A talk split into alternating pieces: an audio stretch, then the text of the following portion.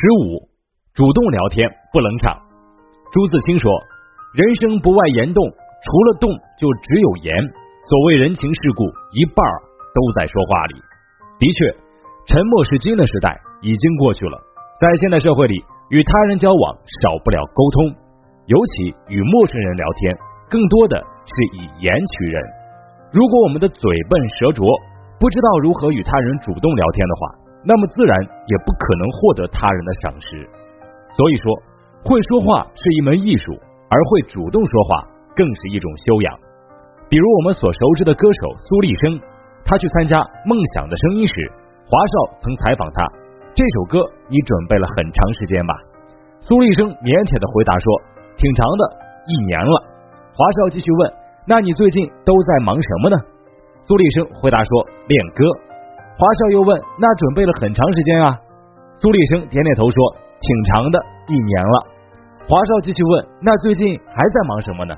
苏丽生依旧回答说：“练歌。”最后，由于实在聊不下去了，华少只好施展了他的中国好舌头的功夫，强行转移了话题。已经身经百战的他，或许也从没想过。在自己的采访生涯中，也会遇到如此不会主动聊天的歌手。即便如此，作为专业的主持人，他仍旧可以用其他话题引导苏丽生。但生活中，并不总会有人出来引导我们的。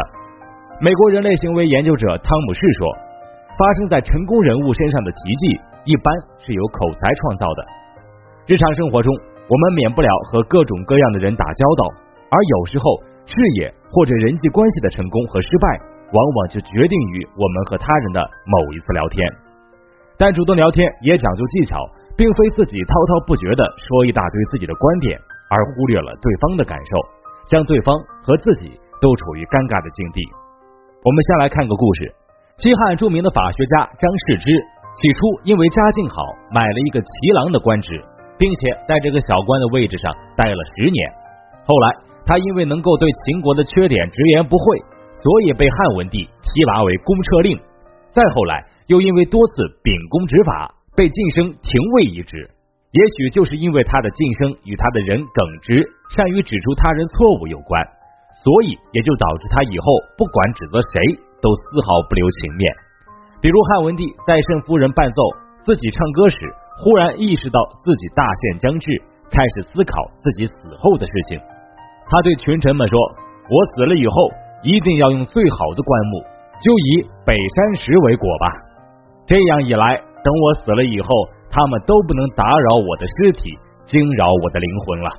大臣们听完，自然随声附和：“好啊，好啊，就按皇上您的意思办吧。”就这样，君臣之间的关系很融洽。偏偏这时候，耿直的张世之站出来了。他走到汉文帝面前说：“如果您葬在这里。”棺木里面必定会有金银财宝等值钱的东西，那我告诉您，就算北山石再坚固，也一定会有人来扰动您的尸体。不如您就用木头棺椁，没有陪葬，这样别人想偷也没有东西可以偷了。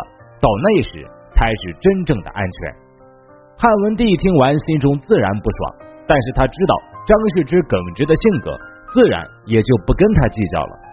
但是等到汉文帝真的死后，当时的太子继承皇位后，张世之开始害怕了，因为他不知道这个新上任的皇帝会不会记仇。毕竟当年新皇帝还是太子的时候，他曾经直言不讳的指责过他，所以他决定主动和新皇帝道歉。新皇帝虽然嘴上说着没关系，不怪他，但一年后还是被新皇帝给免职了。俗话说，伴君如伴虎。虽然汉文帝欣赏他刚正不阿的性格，但是听在心里自然也不舒服。毕竟没有人喜欢被人说教或者被当面揭穿。所以说，主动聊天也不只是滔滔不绝的讲述自己的观点，更需要注重对方的感受。如果张世之懂得对方的感受，最后也不至于断送了自己的仕途。由此可见，尊重对方的感受是第一步。同样和他人聊天不冷场更重要。那么如何才能让自己在聊天时不冷场呢？戴尔·卡耐基说过一句话：如果你要让别人喜欢你，如果你想让他人对你产生兴趣，需要注意的一点是谈论别人感兴趣的话题，因为每个人都喜欢聊自己感兴趣的话题，也容易对自己聊得来的人产生好感。而经常一说话就冷场的原因，多数也是因为对话题不了解，从而说了不当的话，导致了冷场的局面。我们再来举个例子，就以我们的职场为例，在一次公司的聚会上，小 A 和小 C。因为都是周杰伦的粉丝，而坐在一起聊起了周杰伦新出的专辑。而另一个同事小 D 听到后，也加入了他们的聊天小组，并且就周杰伦的新专辑发表了自己的观点，认为周杰伦的新歌不如以前好听。他刚说完，原本和谐的气氛一下子变得尴尬起来。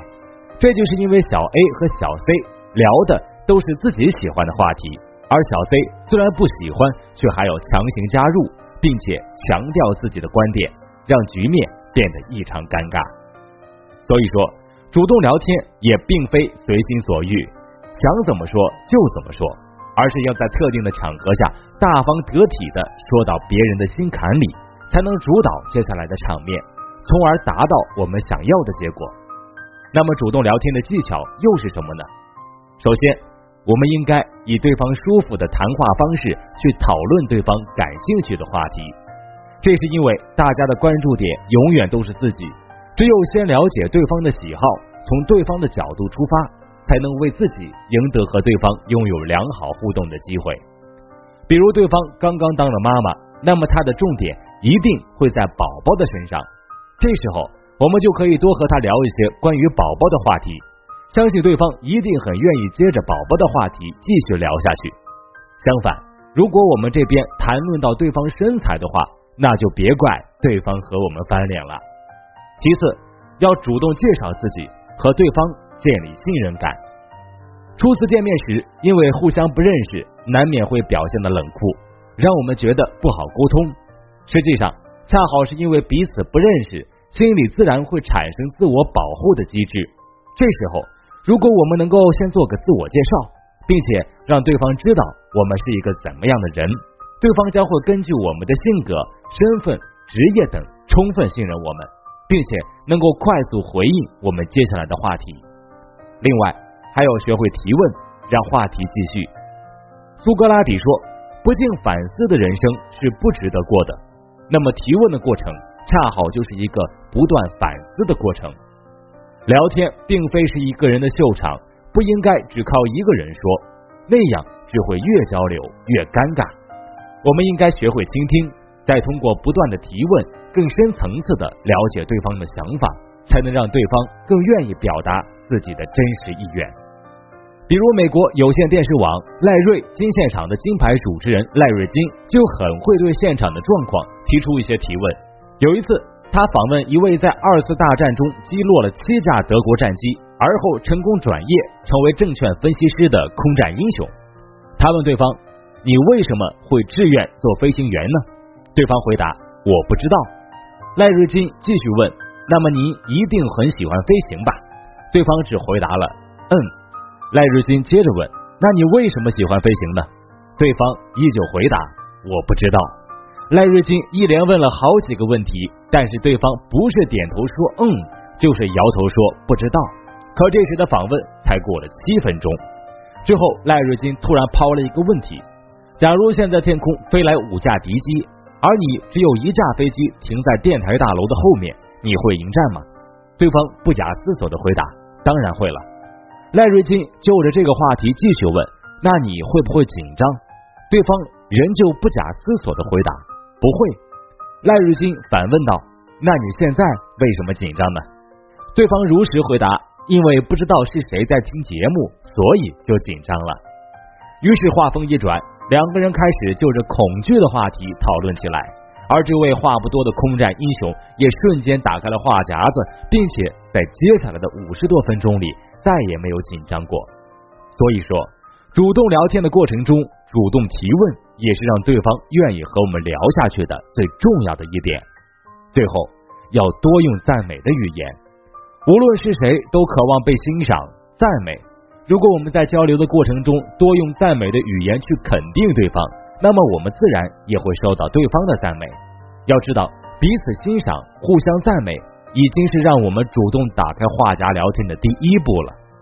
在当今社会，我们每个人都想努力的表现自己，为自己赢得说话的机会，尤其在陌生人面前，一定要做到游刃有余、成竹在胸，因为只有这样，才有机会让他人记住自己，从而为自己创造更多的机遇。最后，我们来总结一下，与他人沟通时如何做到主动聊天才能不冷场。首先。与他人沟通时，为了避免尴尬，一定要主动聊天，并且善于观察他人的喜好，从他人的角度出发，让聊天的气氛更加愉快。其次，一定要注意主动聊天时的小技巧，在记住别人喜好的同时，也要记住别人最忌讳的是什么，避免惹对方生气。语言作为沟通的手段，已经成为我们当中一种不可或缺的生存技能，所以。